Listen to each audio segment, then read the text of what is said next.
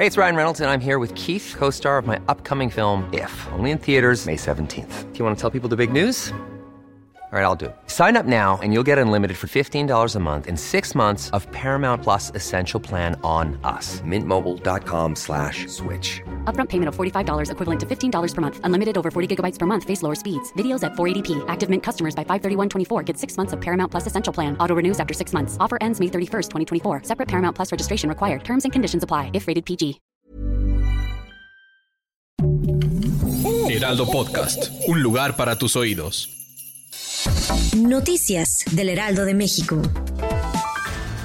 Como resultado de convocatorias nacionales e internacionales y un convenio con el gobierno de Cuba, el gobierno federal de México cerrará el 2022 con la incorporación de 3.047 médicos especialistas para reforzar el sistema de salud público del país. Además están en puerta la contratación de 944 especialistas de más países como Argentina, Venezuela, Estados Unidos y España. Lo anterior fue informado por Zoé Robledo, director general del IMSS, durante la mañanera en Palacio Nacional, al resumir los avances de la cobertura de médicos especialistas que impulsó el gobierno federal en 2022.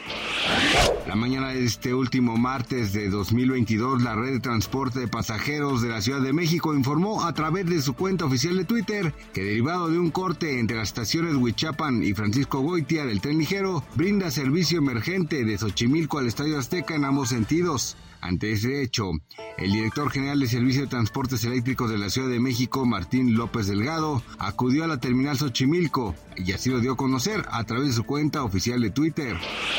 El frío extremo que azota a Estados Unidos y el norte de México debería comenzar a ceder este martes en el este y medio oeste, luego de que la peor tormenta invernal del siglo se cobrara la vida de al menos 50 personas y colapsara el transporte el fin de semana de Navidad. El número de muertos de Elliot probablemente superaría el de la histórica tormenta de nieve de Búfalo de 1977, cuando murieron casi 30 personas.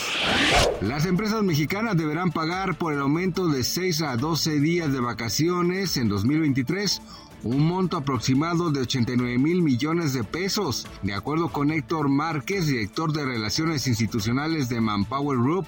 En entrevista, el especialista detalló que descontando a los trabajadores eventuales, 19 millones de permanentes registrados ante el Instituto Mexicano del Seguro Social recibirán el incremento en sus haberes por seis días más de descanso. Gracias por escucharnos, les informó José Alberto. Noticias del Heraldo de México.